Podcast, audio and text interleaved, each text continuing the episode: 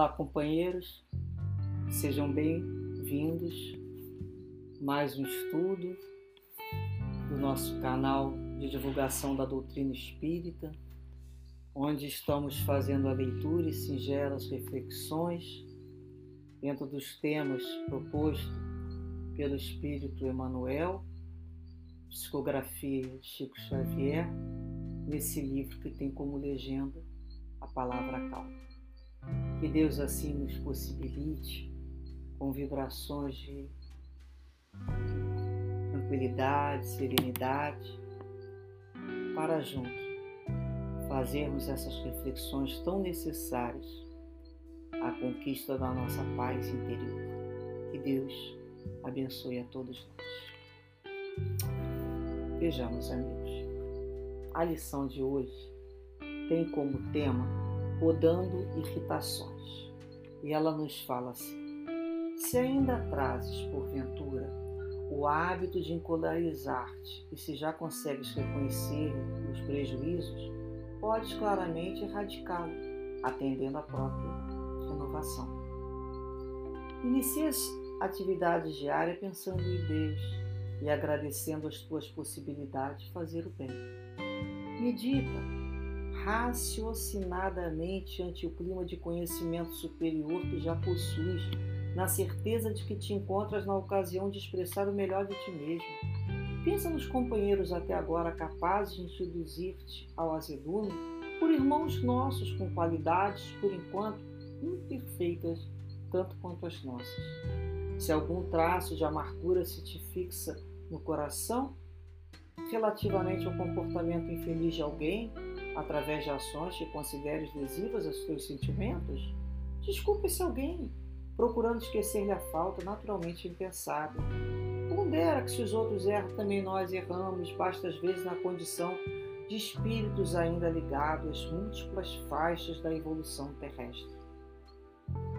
Não te aceites por infalível, a fim de entenderes com indulgência aqueles que acaso te falhem a confiança. Reflete na intimidade do coração que ninguém consegue algo realizar sem o concurso de alguém, para que aproveite os valores maduros dos colaboradores que a divina providência te confiou, sem estragar-lhes os valores ainda verdes. Abstente lastimar fracassos e dificuldades que já passaram. Entrega-te à reconstrução da própria paz em base de serviço e discernimento Não nos esqueçamos de que, nas mais complicadas circunstâncias, a vida nos requisita a prática do bem e que, por isso mesmo, qualquer ocasião para cada um de nós é tempo de compreender e abençoar, auxiliar e servir. Que título, né? Podando irritações.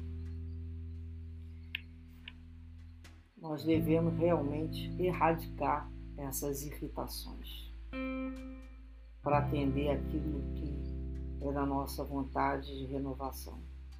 O hábito de se encolerizar. Olha o que ele fala: hábito de encolerizar. É um hábito. Nós aprendemos junto ao livro de Chico com André Luiz, se eu não me engano, acho que é no mundo maior, que ele nos diz que a loucura ela inicia com a rebeldia, um simples hábito de, irritação. Porque é uma irritação hoje, outra manhã, outra manhã. Isso se torna um vício. Nós viciamos o nosso organismo a reagir com a irritar-nos. Isso é fruto de uma rebeldia mesmo? Inicia por uma rebeldia, não, de não satisfação com a vida. Então a gente se irrita, se irrita com tudo, irrita com o outro, se irrita com a gente mesmo. E isso vai viciando o organismo a tal ponto que aquela, a, aquela química que o organismo precisa depois utilizar para se recuperar vai chegando a lamentáveis situações. Até que um dia passa-se por uma uma apoplexia, né? um ataque de nervos, e daí por diante vai gerando mais complicações na área mesmo nossa neurológica e criando distúrbios que poderiam ter sido combatidos no início, né, na raiz. Muitas vezes nós deixamos, deixamos crescer até o ponto da loucura de fazer um ato impensável.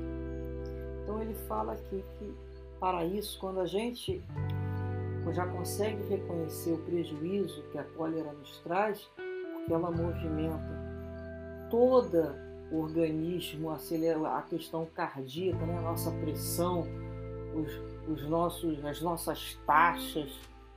A gente começa a perceber quanto fluido a gente perde nessas situações, quanto desentendimento, quanto prejuízo para o outro, para a gente, quanto arrependimento que se tem depois naquele ato impensado da cólera, da raiva, da irritação. E a gente, se a gente já se percebe com essa tendência, a gente tem que iniciar pedindo a Deus, né? E agradecer a possibilidade de fazer o bem, para que isso seja erradicado. Então, se a gente já tem um clima de conhecimento superior, a gente sabe que a gente já tem condições de expressar no nosso dia o nosso melhor. Nosso melhor não é aquela situação de descontrole, desequilíbrio, de berro, de vibração ruim, de briga. Aquilo não é o nosso lado melhor. Nós somos um lado, nós temos, nós fomos feitos para amar, está no nosso DNA. Deus nos fez para amar, para querer o bem, para vibrar o bem. Aquilo não é o nosso lado melhor. Aquilo é um vício. Né? Eu me lembro muito daquela música, né? Aqui, um, um autor brasileiro que fala, né? Tenho que manter minha, minha cara de mal, né? Tenho que manter a minha cara. Às vezes a pessoa está mantendo ali para ser respeitada uma cara de mal, uma voz de mal, uma voz de mal. Ela nem quer, nem está daquela maneira. Mas para ela, ela tem que manter aquele tipo ela acha que aquilo representa, em algum momento, a autoridade. Ela, por alguma razão né, na vida, a gente acabou compreendendo que aquele que faz aquela voz, aquele tipo de mal, ele vai ser respeitado, muitas vezes vai ser odiado, né? Não é respeitado. A gente tem que ser respeitado. A autoridade ela é moral, não física, não de berro, não de grito. Isso não se conquista, isso se afasta faz com que o outro tenha medo da gente. Então é quando a gente começa a, a compreender né, que a gente tem que expressar o nosso melhor. Então nós temos irmãos que nos induzem ao azedume. Mas eles têm atitudes tão imperfeitas quanto a nossa. As pessoas se aproximam da gente pelo tipo de vibrações que elas trazem elas acionam em nós aquilo que não dentro da gente. Então muita gente vai acionar o que a gente tem de pior, o lado pior. E tem gente que vai acionar o que é melhor. Mas aí a gente está na mão do outro. Aí o barco está sem leme, está o sabor do vento. A gente vai ficar que nem biruta. Vai para um lado, vira para o outro, né? Ao sabor do vento. Não. O outro vai me acionar o que ele tem e que eu ainda tenho dentro de mim. Com certeza. Se eu não tivesse dentro de mim, não me acionaria em nada. Então aí a gente se vigia. Aí a gente entra em pressa e pensa assim: não mais. Eu não sou mais uma pessoa reativa. Eu não reajo mais. Eu ajo. Eu vigio, oro para agir. O outro não vai me pegar tão desprevenido mais. Então a gente já se prepara na oração. Para que eu não entre mais naquela casa naquela influência que o outro vem me buscar. Então é interessante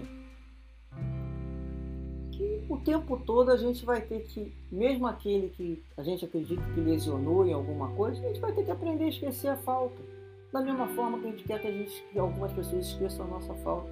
Quantas vezes a gente fala assim, ai, por que, que eu fui falar daquela maneira? Ai, por que, que eu fui lembrar dessa situação para fulano? Ah, porque já foi. Não é mesmo? Já foi, já passou. A gente torce para que o outro releve, compreenda. Então nós devemos, para termos essa simpatia do outro, também ter esse mesmo sentimento de benevolência com o que o outro nos traz e que naquele momento nos seja um incômodo. Lembrando que se eles erram, nós também erramos, porque estamos numa faixa evolutiva natural ainda, de acordo com as nossas necessidades ainda de erro. E a gente não pode se aceitar por infalível, né? Às vezes a gente é muito exigente, né? Muito exigente com a gente. Interessante, né? A gente tem. Isso é muita vaidade, é muita pretensão. Acreditar que a gente não vai errar, que a gente não vai escorregar, que a gente vai estudar, estudar, e ali na esquina vai ter uma situação que eu não vou saber me comportar. Às vezes até penso, mas não consigo fazer. O que, que Paulo de Tarso falava, né? Não faço todo o bem que gostaria e faço mal que não quero mais. Porque isso, Leon Denis nos explica muito no estudo sobre o impulso surdo que a gente encontrar dentro da gente. Isso está sendo substituído por novos hábitos e disciplina de comportamento. Então isso precisa ser mais consolidado a tal ponto que se automatize. Mas a gente tem que entender que a gente não é infalível. É muita pretensão. Às vezes a gente é vaidoso, acha que não erra. Repare se isso não é vaidade. Achar que não vai errar, que não vai cair. Como assim? Nós estamos caminhando ainda, com tanta dificuldade. Então a gente reflete na intimidade do coração e ninguém consegue algo realizar sem o concurso do outro. É quando a gente sabe aproveitar né, os colaboradores maduros, mas sem estragar o valor que não está vindo nele, não está amadurecendo. Às vezes a gente, eu me lembro muito daquela história que o camarada quer o fruto e mete lá o pau na árvore e arranca o fruto de qualquer maneira, mas o fruto é verde. Ele vê que é verde, que a árvore não está soltando fruto. Dá paulada até a árvore soltar o fruto, o galho arrebentar. Aí ele pega o fruto e fala, ah, tá verde, joga fora. Quer dizer, desperdiçou alguma coisa que estava amadurecendo. Nós não podemos ser essa criatura em relação ao outro. O outro, muitas vezes, ela está verde, né? a gente não pode derribar o outro dessa maneira. A gente tem que esperar o tempo de amadurecimento. E ele nos fala para nos abster de lastimar fracassos, dificuldades, né? que já passaram e entregar-te à reconstrução da própria paz. É serviço de discernimento. Né? Então, em qualquer circunstância que a vida nos requisita, a prática do bem é tempo de compreender, abençoar, auxiliar e servir. Então, o ensinamento é sempre para que a gente se observe, se vigie, e não deixe crescer dentro do nosso coração o broto da amargura, daquelas pessoas desiludidas, esperançosas, aquelas pessoas que ficaram de mal com a vida. Não, de maneira nenhuma. Nós estamos aqui como cristãos para vivermos como cristãos, com alegria. Não viver arrastando corrente, mas viver buscando encontrar na vida o melhor que ela tem a nos oferecer, com a certeza que dias melhores sempre chegarão. Que Deus abençoe a todos nós e o nosso esforço verdadeiro de melhorarmos a cada dia. Muita paz, muita paz a todos.